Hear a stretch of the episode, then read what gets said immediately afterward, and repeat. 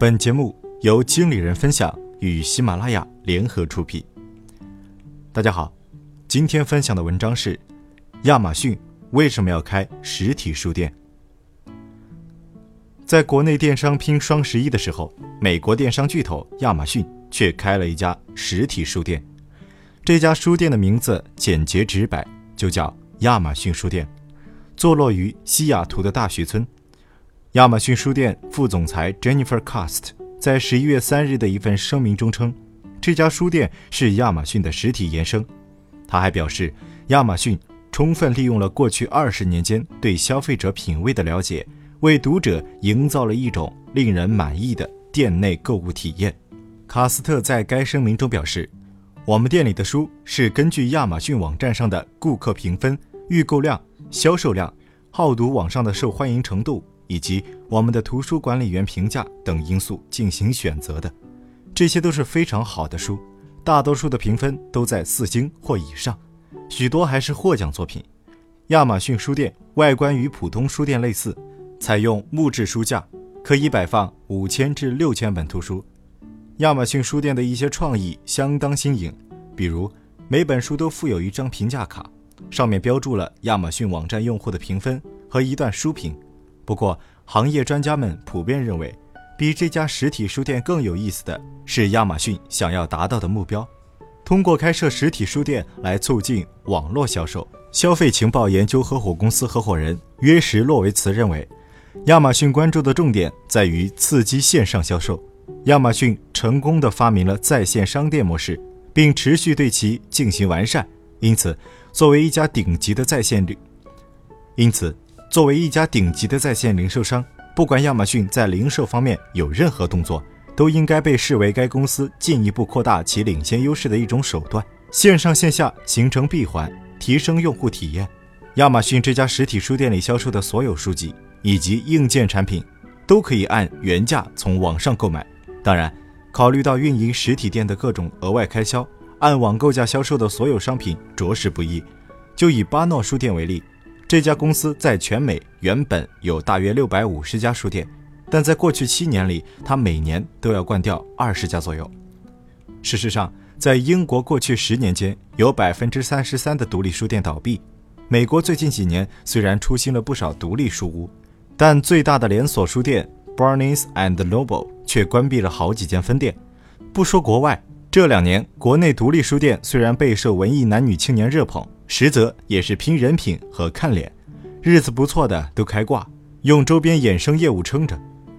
开设实体店除了不可避免的税金之外，亚马逊还要承担昂贵的地租以及更高的人力成本。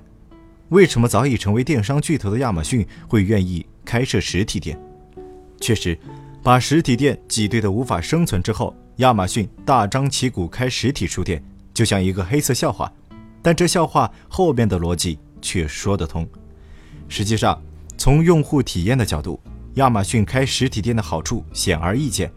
实体店开设之后，亚马逊顾客看到心仪的商品后，可立即购买。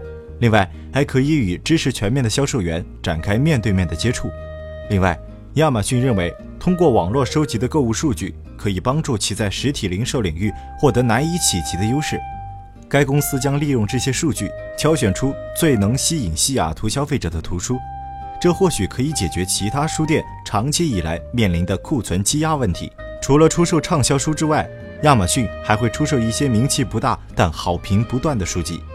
除去亚马逊开书店的技术优势外，美国零售业的市场环境想必也对亚马逊想要落地造成了很大的影响。美国网络零售2015年的 Q1 占总零售业的百分之七，这个数据证明实体店其实在美国依然非常受到欢迎。实际上，网络购物的快捷并没能阻止人们去实体店触摸实物的冲动。以书店来说，因为图书商品的特殊文化属性，让实体书店的价值更无法替代。消费情报研究合伙公司合伙人约什·洛维茨表示。我们完全有可能看到亚马逊书店扩展到美国各地，甚至扩展到国外。虽然亚马逊已经非常庞大，但仍然有一些潜在客户不熟悉亚马逊，实体店不失为一种向他们介绍亚马逊的好方法。所以，亚马逊开实体书店既能高效卖书，又能展示自身的品牌符号。不仅如此，亚马逊开实体店更是电商竞争升级为价值链竞争的标志。也就是说，电商平台的竞争已经从之前的用户驱动、交易额驱动，进入了三点零阶段，即产业链能力和价值链经营驱动。电商竞争升级为价值链竞争。从全球范围看，二零零八年的金融危机之后，电商行业交易额高速增长的时代告一段落。公司价值的竞争由过去的单纯交易额和用户驱动，变成了价值链经营驱动。而实现了价值链经营的亚马逊的市值又实现了反超，成为全球市值最高的电商，是阿里巴巴的一点五倍。虽然亚马逊的交易额可能不到阿里巴巴的一半，且一直在盈亏平衡线附近犹豫。但它强大价值链经营能力已经爆发出威力。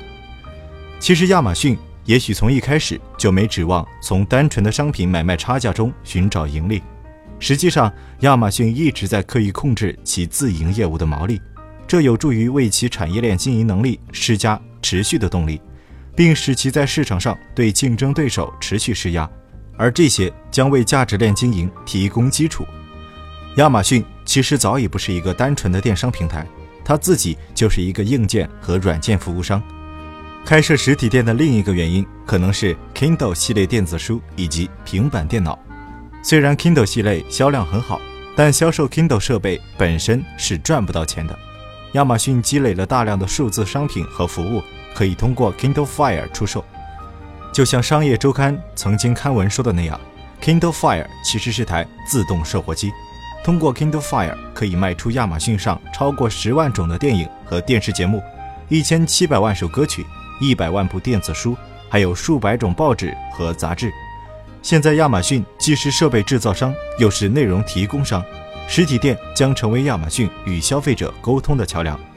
显然，亚马逊中已经有人醒悟过来，亚马逊拥有独一无二的纸质书和电子书，此刻正坐在金山上。将这和亚马逊自己的阅读器相结合，亚马逊实体书店就跨越了巴诺连锁书店和苹果商店之间的界限。虽然逻辑上都讲得通，但缺乏实体店运营经验的亚马逊开书店还有许多学费要交。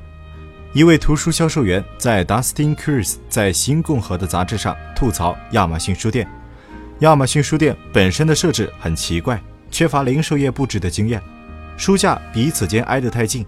顾客无法舒舒服服地弯腰看到书架下排的书籍，每次弯腰都有可能撞到背后的其他顾客。但是这些经验无疑都是可以学习的。那今天的文章就分享到这里，我们下期再会。